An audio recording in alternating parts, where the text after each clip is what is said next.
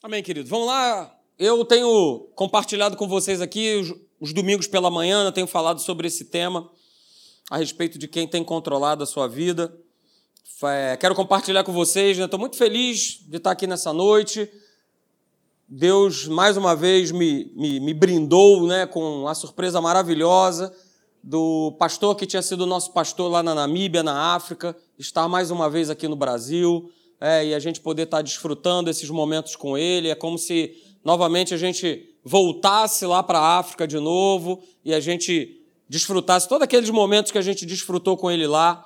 Então, estou com meu coração cheio de alegria, muito alegre de poder estar compartilhando essa palavra. Um pouco do que eu vou falar aqui, ele falou pela manhã, e aí você vê toda, toda a conexão que há né, com, com o Espírito Santo.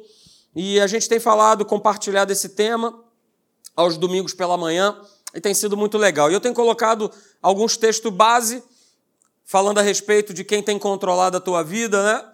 E o primeiro é esse aí que está lá no Salmo, de número 32, Salmo 32, verso 8, diz: Olha, eu vou te instruir, Marcelo, e vou te ensinar o caminho em que você deve seguir, e sob as minhas vistas eu te darei conselho. Esse é o primeiro, esse é o primeiro texto, Salmo 32, verso 8. Outro texto é Isaías 48, 17, diz: Assim diz o Senhor, o teu redentor, o Santo de Israel.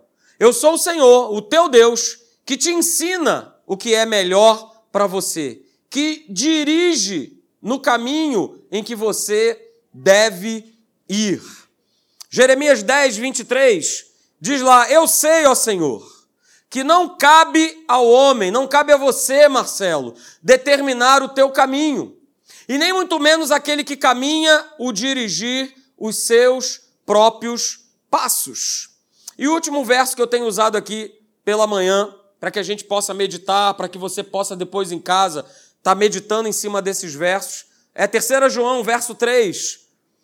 A constatação de João a respeito da vida de Gaio, ele fala: Olha, eu fiquei sobremodo, Gaio, alegre pela vinda de irmãos que vieram dar testemunho da tua verdade e João constatou algo que não cai do colo.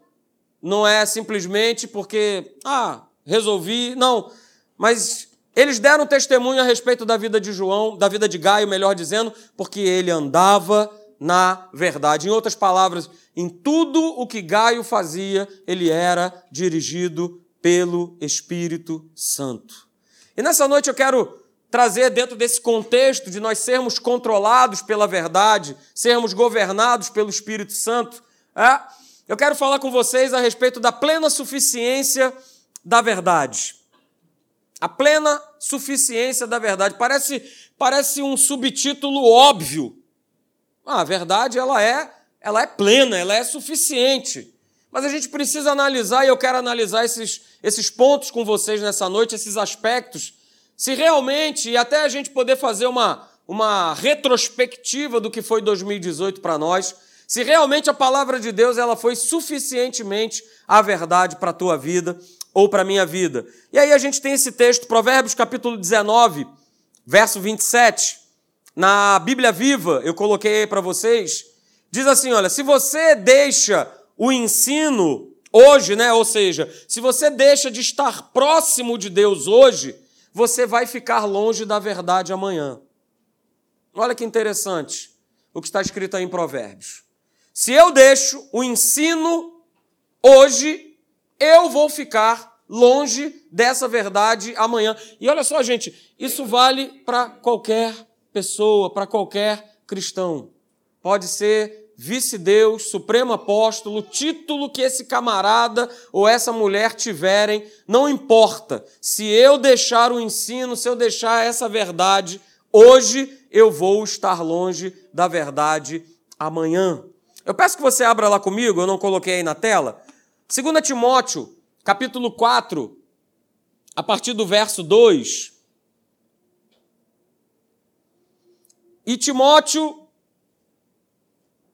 o apóstolo Paulo ele faz uma constatação e ele mostra isso para Timóteo, mas está totalmente atual com os dias que nós estamos vivendo hoje.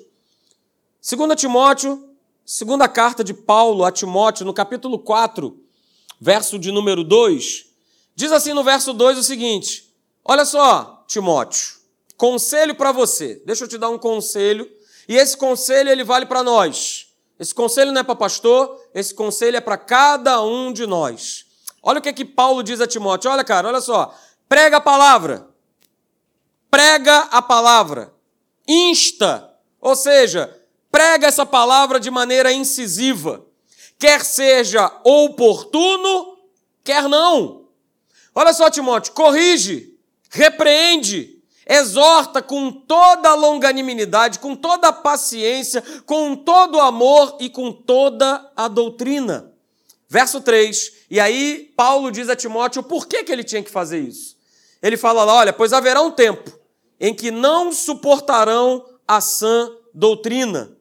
Pelo contrário, cercar-se-ão de mestres, segundo as suas próprias cobiças, como sentindo coceira nos ouvidos. E olha o que diz no verso 4, grifa aí na tua Bíblia: e se recusarão a dar ouvidos à verdade. Está falando para a igreja. Não está falando para os de fora, está falando para cada um de nós. Olha só, vai haver um tempo em que as pessoas vão recusar dar ouvidos à verdade. E hoje a gente está vivendo perto do fim, vivendo justamente essa época, vivendo justamente esse momento de uma geração de cristãos e isso cada vez aumenta mais. Esses cristãos não têm o menor fundamento de verdades. O menor, o menor fundamento de verdades na palavra de Deus. E aí a palavra de Deus, ela tem deixado de ser, por vários motivos, eu vou dizer para vocês quais são, a plena suficiência da verdade. Esse livro, tá aqui também a Bíblia, tá, tá, tá junto, aleluia. Esse livro, ele tem, ele tem ficado de lado.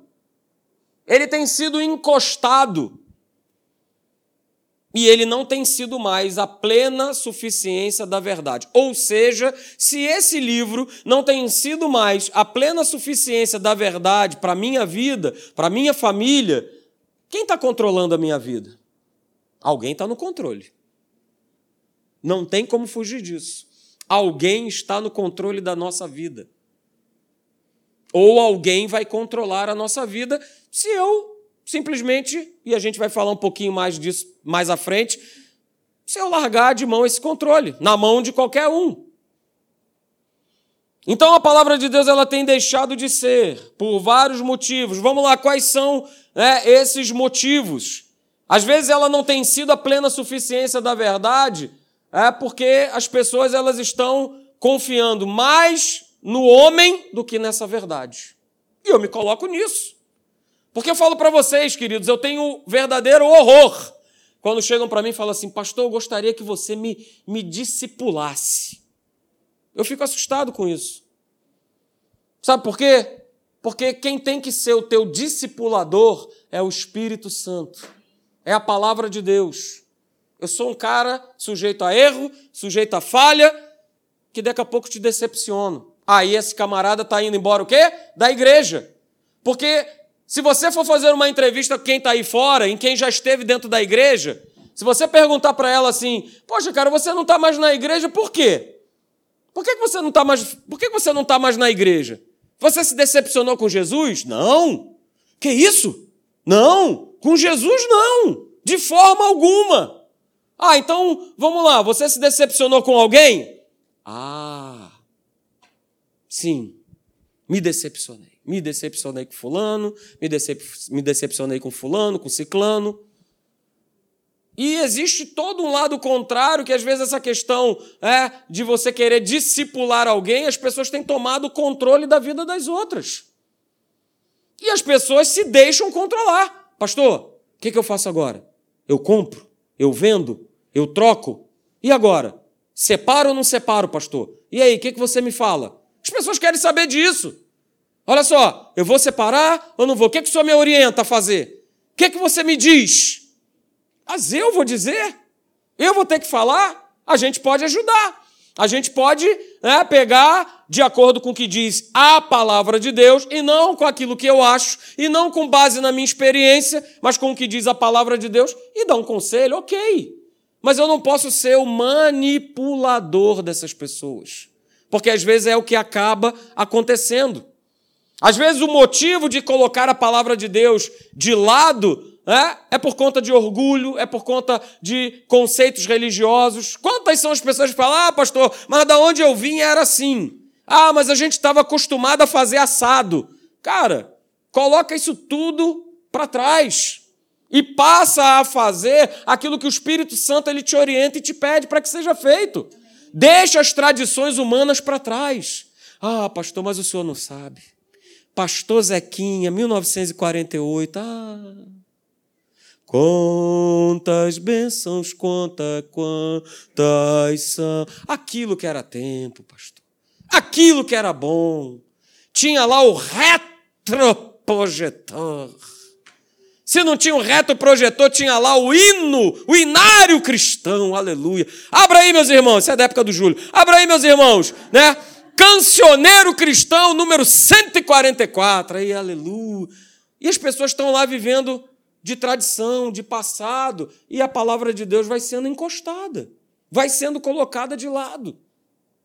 Queridos, a verdade é que se a palavra de Deus ela não for adequadamente, diga adequadamente, adequadamente plantada no nosso coração, a gente vai deixar de colher o fruto da verdade e do conhecimento de Deus revelado para nós. Nós não vamos comer e colher o melhor que Deus tem para nós. E é por isso que as pessoas vão se afastando, se afastando dessa verdade, dessa verdade que, que, que nos bota para cima, dessa verdade que nos anima, dessa verdade que nos alegra, dessa verdade que nos traz a paz, dessa verdade, como foi compartilhado hoje aqui pela manhã, dessa dessa simplicidade que é Jesus. De quão maravilhoso ele é. E está cheio de pessoas, de cristãos, que estão intoxicados de tantas situações, de situações de tradição, de religiosidade, de, de meias verdades, de verdade que parece verdade, né? Aquele velho Denorex, também da época do Júlio, do Sérgio, quer jogar um pouquinho para ele? Hã? Aquele famoso Denorex, quem lembra aí do Denorex? Levanta a mão, só os sinceros. Eu era criança, eu era criança. Hã? A época do Denorex, aquele que parece, mas não é. Parece, mas não é. E a gente fica se enchendo de Denorex e a palavra de Deus, ela vai sendo encostada. A gente prefere, né, dar mais crédito ao que faz sentido na nossa mente do que no que diz a palavra de Deus. E se a gente for pegar a palavra como um todo, a grande maioria das verdades que estão escritas nesse livro não fazem sentido. Cara, constrói uma arca que vai chover, que chuva. Olha só, desce do céu, vai lá na terra e morre pela essa gente toda aí. Gente ruim, gente pecadora, vai lá, faz isso. Não bate. Foge do nosso raciocínio, foge no nosso intelecto e vai fugir mesmo. Mas o homem prefere viver com base no seu raciocínio, nas suas conclusões, do que está escrito na verdade.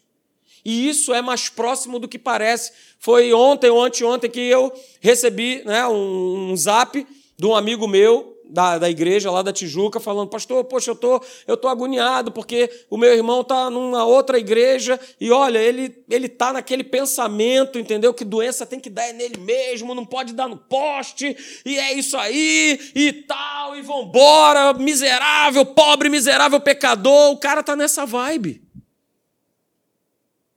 E aí, o que que eu faço? Falei, meu querido, ora. Ora e peça que o Espírito Santo venha iluminar, venha acender é, aquela lanternona na vida dele, para ele perceber o seguinte: cara, existe um Deus, existe o Senhor Jesus, que ele pagou um preço por nós, e naquela cruz ele trouxe salvação, redenção de miséria, de pobreza, de doença, de enfermidade, obra feita, obra consumada. Eu não tenho que viver algo que Jesus viveu no meu lugar. Mas o cara está nessa vibe. Então, queridos, olha só para que, para que amanhã eu possa colher do fruto da verdade, hoje, diga hoje. hoje. Hoje eu preciso plantar o pensamento de Deus em mim como ele é, e não como eu quero que seja. Existe uma grande diferença. Se amanhã eu quero colher o fruto dessa verdade, eu preciso hoje plantar o pensamento. Veja, é o pensamento de Deus. Não é o pensamento do Marcelo, não é o pensamento do Hélio, não é o pensamento do bispo fulano de tal. Não, é o pensamento de Deus. É o pensamento dele. E esse pensamento dele me controle. E esse pensamento dele me dirija, me instrua, me ensine o caminho que eu preciso andar. E não do que eu acho que é certo, e não daquilo que eu acho que é correto. E, gente, eu falo para você outra frase: quando a palavra de Deus ela deixa de ser, ou seja, ela não é mais a única suficiência, eu coloquei aí bem grande. Quando ela não é mais a única suficiência e ela não é mais a autoridade final em tudo que nós cremos ser a verdade, hum, tem uma segunda frase nisso aí. Quando a palavra de Deus ela não é mais suficiente, quando ela não é mais a autoridade final, naquilo que eu creio como verdade, vai acontecer algo. Eu vou falar para você o que é. O valor do pensamento humano. Ele vai se adequando ao conformismo do mundo e isso passa a governar a minha maneira de pensar. Eu vou voltar lá. Quando a palavra de Deus ela não é mais a única suficiência e autoridade final naquilo que eu creio a respeito da verdade. O que, é que eu quero dizer com isso? Não, não é bem assim, pastor. Não, não é desse jeito. Não, eu sei que está escrito que eu preciso perdoar, mas olha só, o Senhor não sabe o que ele ou ela fez comigo. Então, essa palavra não é mais autoridade final, já deixou de ser. A autoridade final é o que eu acho. É aquilo que eu penso, não é isso? É aquilo que eu coloquei aqui, ó. Ah, o meu pensamento, o pensamento humano, que vai se adequando ao que o mundo pensa, meu amigo, se ele se instalar e começar a governar a tua maneira de pensar, eu e você, nós estamos perdidos. A gente está perdido. Então, o homem e a sua necessidade e os seus problemas e as suas situações, elas vão sendo cada vez mais importantes do que aquilo que Deus tem a dizer. O que é que Deus tem a dizer? A gente precisa parar, como a gente viu aqui na oferta, é? na precipitação, na correria do dia a dia. Opa, calma aí, calma aí, calma, para tudo. O que, é que Deus tem a dizer? O que, é que tu tens a dizer, Senhor, a respeito desse negócio que eu estou para fechar? O que tu tens a dizer, Senhor, a respeito desse trabalho que eu estou para aceitar, que eu estou para começar agora? O que tu tens a dizer? Senhor, o que tu tens a dizer com esse relacionamento que eu estou começando na minha vida? O que, que tu tens a dizer a respeito dele? Eu não quero ficar com aquilo que eu acho. Eu não quero ficar com aquilo que eu penso. Eu não quero ficar com aquilo que eu vejo. Mas eu quero ficar com aquilo que tu dizes.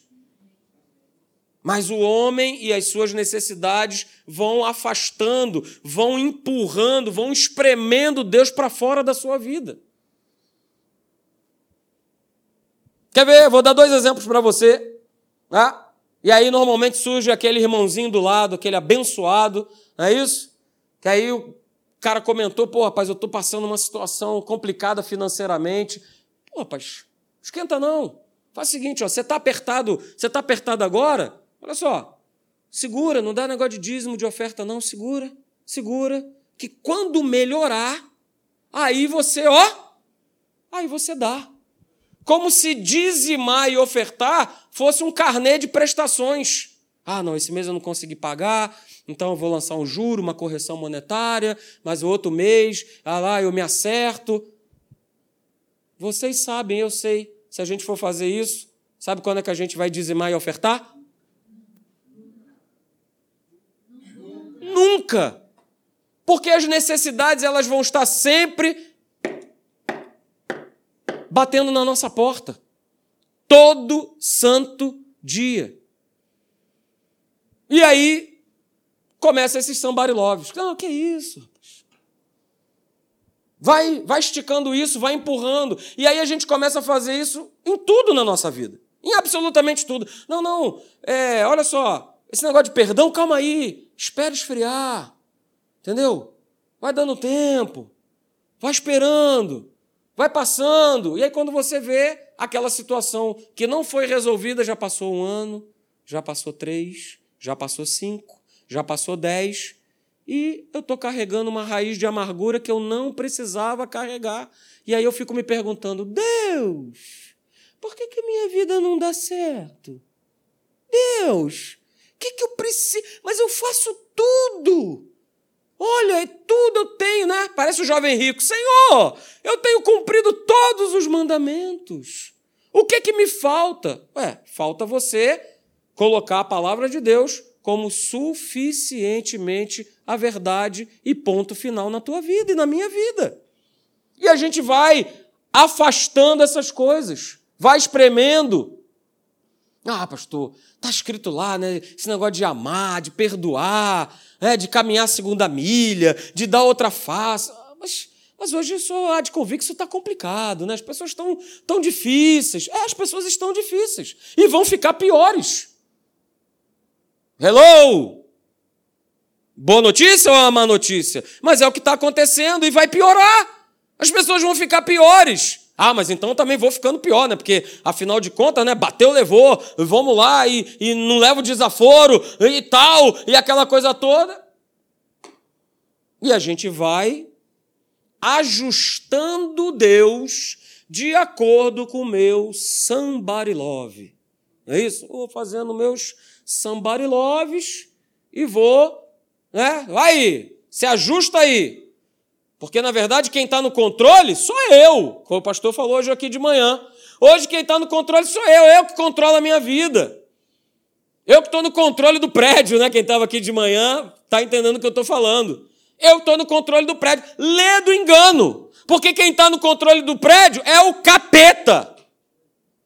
Não é você que está controlando, é ele que está controlando, porque só tem dois senhores, não existe mais de dois. Ou a minha vida, ela está entregue e rendida ao Senhor Jesus, o Rei da Glória, ou eu estou na mão do inferno. Não tem meio termo, não tem coluna do meio, como era na época do Sérgio. Deus zebra, olha aí. Deus, quem, quem lembra da zebrinha? Levanta a mão. Aleluia! Aqui, sinceros aqui desse lado. Zebrinha. Ah, tá aumentando o número. Que maravilha. Aleluia. Viu, Sérgio? Não te deixaram sozinho nessa, hein? Olha que beleza. Não tem coluna do meio. Não tem ficar em cima do muro. Se você entrou em cima do muro, você já está com capeta. Essa, está em cima do muro, ali é o lugar que ele deita e pega sol. E você vai ficar em cima do muro, você vai ficar em cima do muro junto com ele porque não tem em cima do muro. E aí eu vou afastando, e eu vou afastando, e esse livro vai deixando de ser a plena suficiência da verdade na minha vida. Quer ver outro exemplo? É, muitas pessoas têm a sua própria ideia de como a igreja deve ser. Isso é muito legal, né?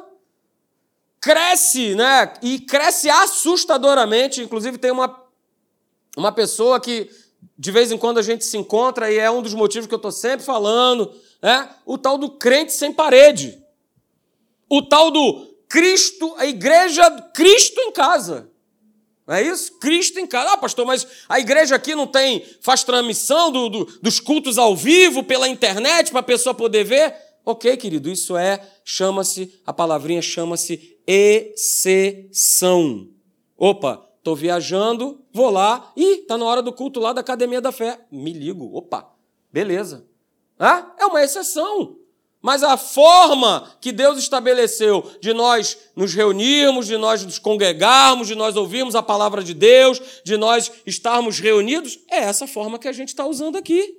E agora, aleluia, né? Que maravilha, cheio de luzes, cheio de ar-condicionado. Depois acaba o culto, você vai lá, come um lanchinho. A igreja primitiva estava todo mundo no cemitério. Todo mundo dentro lá das catacumbas lá, né? Aleluia, glória a Deus. Cadê o romano? Tem ninguém aí não? Tá tudo. Opa, limpeza, vamos lá. Aleluia, Senhor, tu és bom. E a igreja estava reunida e ó, todo mundo vibrando. Todo mundo compartilhava as suas necessidades uns com os outros. Todo mundo vivia feliz. Todo mundo. E aí o cara fica nessa de crente sem parede, Cristo em casa. Tá? As pessoas começam não mais a acreditar na, na, na igreja como sendo uma instituição que foi estabelecida por Deus. Ah, vou para ir para a igreja para quê? Não, de jeito nenhum. Eu não vou me submeter à autoridade de, de um homem. Não. Igreja tem que ser do meu jeito. Tá? E sabe o que é pior? É, as pessoas acreditam é, que a igreja, na figura de uma pessoa ou de mais pessoas, ela precisa ser perfeita para com elas. Elas se preparam para receber aquilo que elas querem e não aquilo que diz a palavra de Deus. E a gente aqui em cada culto, seja de manhã, seja à noite, com o pastor Hélio aqui à noite, quando ele está presente, comigo aqui ou com outro pastor, a gente precisa estar tá com o nosso coração aberto para ouvir a verdade da palavra de Deus e sermos confrontados por ela. Porque a coisa que eu mais gosto, queridos, é sair de uma reunião onde eu fui confrontado pela palavra. É o que eu adoro. É o que eu mais gosto. É eu pegar e sair, cara, eu preciso resolver isso na minha vida. Eu preciso mudar. Eu preciso dar esse clique a mais. A palavra tem que confrontar a gente, tirar a gente da nossa zona do conforto. Tirar a gente, às vezes sem perceber, não é que a gente queira, mas a gente está vivendo uma religiosidade. Eu vou, bato meu cartãozinho, vou para a igreja, aleluia, glória a Deus, ouço uma mensagem, ambiente gostoso, pessoal aqui tudo gente boa, bacana, vou lá, faço um lanche, vou para casa, segunda-feira começa meu dia. Tem que ser mais do que isso. Tem que ser mais do que isso, queridos. Então, olha só, eu falo para vocês, é, acaba que todo esse comportamento na prática é, é o resultado colhido do afastamento da verdade. É o resultado do afastamento da maneira de como Deus pensa. Se eu quero ser controlado por Deus, eu tenho que viver a maneira dele, não a minha maneira. Se eu quero viver 2019, 2020, até o dia do Senhor Jesus voltar, eu tenho que ficar com a maneira dele pensar e não com a minha maneira de pensar. Pastor Hélio fala uma frase que é muito legal, né? Às vezes a gente precisa passar por debaixo da porta. E não somente com Deus, mas muitas vezes com as pessoas. Às vezes você pode ter até a razão em determinado assunto ou determinada situação, mas passa por debaixo da porta. Pô, beleza, valeu. Cara, me perdoa. Vambora. Sabe por quê? Vamos lá. Você quer ser feliz ou você quer ter razão? Você quer andar com Deus ou você quer ter razão? Pastor, eu não abro mão da minha razão. Cara, eu não abro mão da minha razão e do meu direito em Cristo. Isso eu não abro mão. É meu direito, ele conquistou. Então, por exemplo, é, situações de trabalhistas, de dívida, eu não abro mão e nós não abrimos mão porque era nosso direito. Isso eu não abro mão. Mas a gente precisa repensar a nossa vida no que, que realmente vale a pena a gente brigar porque eu acho, porque eu penso, porque eu tenho direito, porque eu tenho razão. Quantos casamentos na igreja? E eu tenho percebido isso. Quando você vai ver o que verdadeiramente é, é porque eu acho e eu penso diferente. Poucos são os casos ah, porque ela ou ele adulterou, ou por causa disso ou daquilo outro. A questão é, não, não, é a nossa maneira de pensar, é porque a minha razão, é o meu direito e tal, e tem que prevalecer, e tem que prevalecer. E eu não abro mão, não adianta, eu não abro mão, eu não abro mão. Vai perder o casamento. E as pessoas nem pensam que em determinado dia tinha lá um pastor Marcelo, saiu de casa cedo, cabra botou aquele terno, um calor desgraçado e foi lá celebrar a cerimônia. Um monte de testemunhas. Fora as naturais, carnais, assim como as espirituais, os anjos, o próprio Senhor Jesus testemunhando aquele casamento. E nessa hora o cara chuta o pau da barraca e não quer saber de Jesus, de irmão, de família. Ele quer ser feliz. Afinal de contas, mulher que não falta, vambora, é isso mesmo. Tem um monte de gente para buzinar no ouvido. Cara, vai embora, entendeu? Larga essa praga e se manda. E aí o cara embarca. E aí o cara vai. Mas isso tudo aconteceu porque a turma foi se afastando da verdade. A turma foi ficando com o meu jeitão de pensar. Né? É o famoso crente, e vocês já ouviram isso, mas eu vou repetir: é o crente Gabriela, que é da época de quem? Pastor William. Olha aí. É? É? Aquele crente do eu nasci assim, eu cresci assim, eu sou meio. Não vou mudar. O cara não muda. Porque é o meu jeitão e eu não abro mão. Pastor, eu fui criado desse jeito e é desse jeito que eu vou até o final. Vai perder mulher, vai perder filho, vai perder tudo. Aí quando perder tudo, vai. Ah, pastor, me ajuda. Ah, ah, eu tô cheio de dinheiro, mas não tenho bem. Não sou feliz. Me ajuda. Aí vai dar trabalho para quem? Para quem? Quem? Quem? Pro pastor. Como o pastor Hélio disse numa pregação, tudo é o pastor, ele é o culpado, ele é que ouve, tudo é a gente. É? Mas as pessoas vão ficando longe, vão se afastando da verdade, queridos. Tem um livro chamado Pense Biblicamente, né, do John MacArthur. Esse livro é muito legal. E ele fala a seguinte frase, que é para todos nós, para mim principalmente. Diz assim: olha, muitos pastores e líderes de igrejas atualmente duvidam que a Bíblia ela é o alimento completo, diga completo. Ela é o alimento completo para os santos. Eles querem complementar o ensino bíblico né, com ideias retiradas de fontes seculares aparentemente, não acreditam que o estudo, o ensino e a aplicação da palavra de Deus por si só sejam suficientes para satisfazer a necessidade espiritual das pessoas. E é o que acontece. Tem igreja que nem usa mais Bíblia. Para quê? Para que Bíblia? Afinal de contas, eu sou né, PHD, né, o, o psicólogo da NASA, das galáxias, nada, nada contra, ok? Nada contra. Mas, queridos, o que liberta o homem, o que transforma a vida do homem é a verdade, é a palavra. Isso tudo são apoios, psicologia e todas as logias que você possa conhecer, são tudo apoios. Mas a base, a verdade, chama-se palavra de Deus. É a palavra que transforma, queridos. A própria Bíblia, né, ela declara que ela é suficiente para o homem. Olha aí. Olha que declaração tremenda de Paulo. Romanos capítulo 1, verso 16. Olha o que, que ele fala. Pois eu não me envergonho do evangelho, porque ele é o poder de Deus para a salvação de todo aquele que crê. Cabra macho. Cara, não se envergonha de Deus. E quantos crentes 007 a gente tem por aí? Não me responde. Não fala para mim. Nem precisa falar. Mas tem um crente que é o crente 007. Quando o cara descobre que ele é de uma igreja, que ele faz parte de uma comunidade, o cara até pula. Cara, tu tá na igreja? Tu tá de brincadeira com a minha cara. Só pode estar. Tá. tá de brincadeira com my face. Tá? Você tá de brincadeira. Mas o apóstolo Paulo ele dizia: Olha, eu não me envergonho do evangelho. Sabe por quê? Ele sabia, ó, é o poder de Deus. Ele é o poder de Deus para salvar, para curar, para libertar, para transformar, para enriquecer, para fazer prosperar, para progredir, para a tua vida dar certo, para os teus sonhos acontecerem. É o poder de Deus.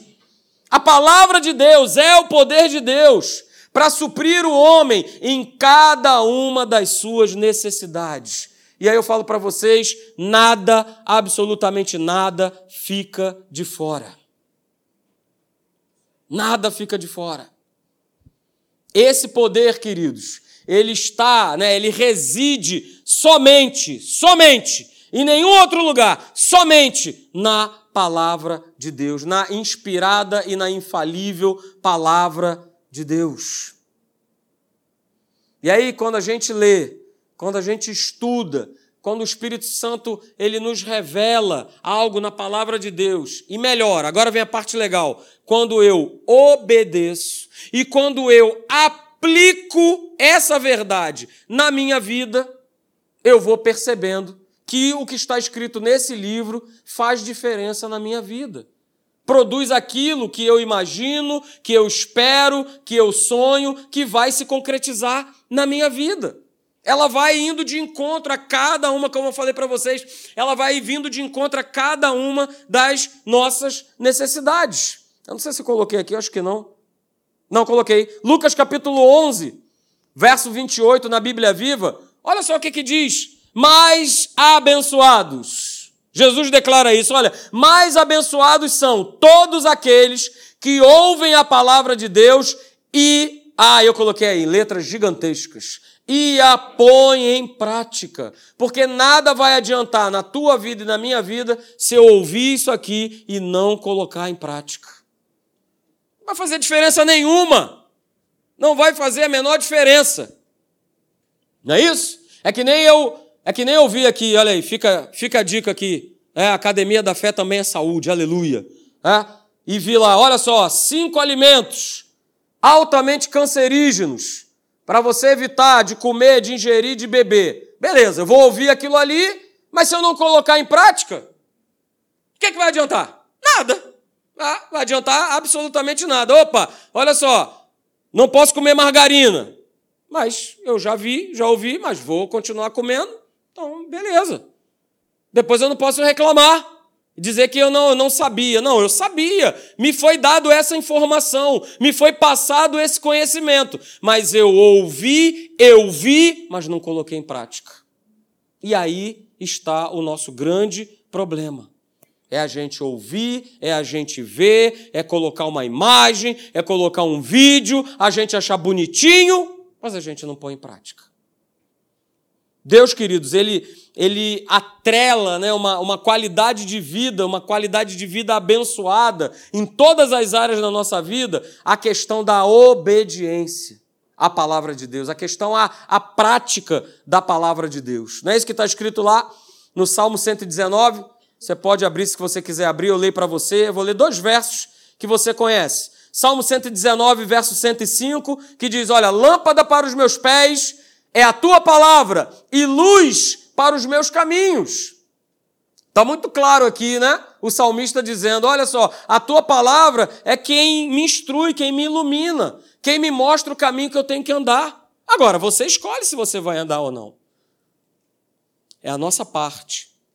Colocar em prática ou não aquilo que Deus fala na Sua palavra. Lâmpada para os meus pés é a tua palavra, Senhor, e luz para os meus caminhos. Verso 130. A revelação das tuas palavras esclarece e dá entendimento aos simples. A palavra dele está aí mesmo para nos abençoar, para nos revelar, para nos esclarecer, para nos trazer entendimento, para nos apontar um caminho. Não foi o que a gente leu lá no início? Nos textos que a gente tem usado como base. Olha, eu quero te instruir. Olha só, eu quero te ensinar. Mas isso não é na, isso não é na base do, do porrete, do tapa. É com amor. É com a tua e a minha permissão. Porque se você não permitir, se você não crer, se você não acreditar, nada vai acontecer. Não vai acontecer absolutamente nada. Outra frase desse livro do John MacArthur, o Pense Biblicamente, ele fala outra coisa que é o seguinte: olha, os cristãos, ele tem perdido o seu compromisso com a suficiência das Escrituras e tem abraçado visões do mundo que não são verdadeiramente bíblicas. Estão deixando a palavra de Deus, ou seja, de terem a mente de Cristo, com o objetivo de buscar todo tipo de ideias mundanas. Não é isso que a gente vê acontecendo? É exatamente isso. O que o mundo fala parece que faz mais sentido do que o que a palavra de Deus diz. E volto a dizer: não vai fazer sentido. Espírito Santo vira para você e fala: Cara, tira essa nota de 100 reais, filha única, de mãe solteira, e abençoa. Isso não faz sentido. E não vai fazer. O apóstolo Paulo já dizia: Cara, olha só, somos, não somos corintianos, mas somos um bando de loucos. Somos um bando de loucos. Porque ele, ele intitula a pregação da palavra de Deus como loucura da pregação. É loucura! É loucura falar desse amor, é loucura falar desse Jesus. Aliás, esse amor é uma loucura. Deixar a sua glória, de ser adorado, toda a sua majestade, vir para essa terra, para passar o que ele passou por causa de mim e de você, é muita doideira. É muita loucura. Então não tente entender, é, ou, ah, mas pastor, lá fora as coisas fazem mais sentido. Fica com o que a palavra de Deus te diz, por mais que não faça sentido. O Espírito Santo fala para você nessa noite. Há coisas na tua vida que não têm feito sentido, mas Ele está dizendo para eu mandar falar para você que é Ele que está fazendo, que é Ele que está determinando. Não faz nenhum sentido, mas é algo dele que Ele quer realizar, que Ele quer fazer na tua vida. Recebe isso no nome de Jesus. John MacArthur ele continua dizendo: os cristãos têm tratado a Bíblia como um livro de declarações superficiais e por isso jamais desfrutam o poder das suas ricas e profundas verdades. Eles não se comprometem com a leitura diária e a aplicação da palavra de Deus nas suas vidas. Dessa forma, faltam-lhes o genuíno discernimento e entendimento bíblico. E aí, queridos, a gente constata também algo, é, que as igrejas elas têm se multiplicado. Uma igreja se abre após outra igreja. Mas a distância do conhecimento revelado da sua verdade na prática aumenta. Muitas igrejas, mas de fato um conhecimento revelado da palavra de Deus só tem aumentado. Poucos são os que conhecem e os que desfrutam da obra de Jesus na cruz do Calvário. Poucos. Poucos. Vão estar lá com a gente na glória? Vão estar lá com a gente na glória. Legal. Show de bola. Mas eu não quero, e nem você pode, abrir mão do que diz lá em Isaías capítulo 1, verso 19, que se eu quiser, e eu der ouvidos a essa palavra, eu vou comer o melhor dessa terra. Eu vou viver o melhor nessa terra. E quando a gente fala esse texto, e é o que eu vou estar trazendo amanhã aqui no culto da virada, a gente pensa logo né, na questão do, do material. E não é. Viver o melhor dessa terra é viver com a minha família. Isso é o viver o melhor dessa terra. Desfrutar com a minha esposa, com as minhas filhas, estar tá junto, estar tá presente. Quer ver uma coisa que foi legal? Ontem nós fomos à praia. E aí, quando a gente estava voltando, qual era a música mesmo? Até cantou aqui os adolescentes cantaram a música. Me lembra aí, Júlio? É a música daquela. Hã? Canta aí, só para eu dar uma lembrada. Ah, é. Não tem interesse, não dá nada em troca, só. Aí tem um. Qual é o, qual é o refrão? É. Ah, é. Que amor é esse? Então, então estava tocando essa música e, e elas começaram a cantar, as duas lá atrás, a, a minha esposa na frente, e eu também fui cantando aquilo que eu estava me lembrando da letra, né? Isso é comer o melhor dessa terra. Está dentro do carro e está sentindo a presença de Deus junto com a minha família. Isso é comer o melhor dessa terra. Queridos, o material, ele sabe. Ele sabe do que a gente precisa. Antes do verso que a gente conhece bastante, que é Mateus 6,33, ele fala lá, cara, o, o passarinho se preocupa com o que ele vai comer?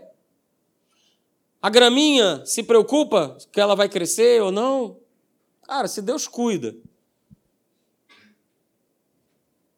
Será que a gente não tem mais valor do que o pássaro, do que a relva, do que a graminha?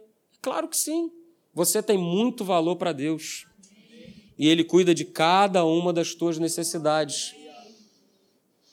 E Ele quer ser a plena suficiência da verdade na minha vida e na tua vida, e Ele quer ter o controle total. Veja isso, essa frase que eu acabei de falar, ter o controle total, não como uma coisa negativa, mas como algo extremamente benéfico para a tua vida. Ter o controle da minha vida. Quem tem o controle da minha vida é Deus. Total. Total, tem que ser total.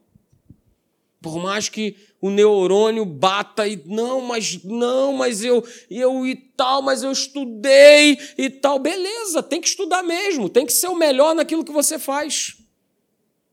Mas lembre-se que foi Deus que te deu toda essa capacidade para você chegar onde você chegou ou aonde você ainda quer chegar. Tudo é para honra, tudo é para glória do nome do nosso Deus. Amém, queridos? Vamos ficar de pé. Quero orar por você.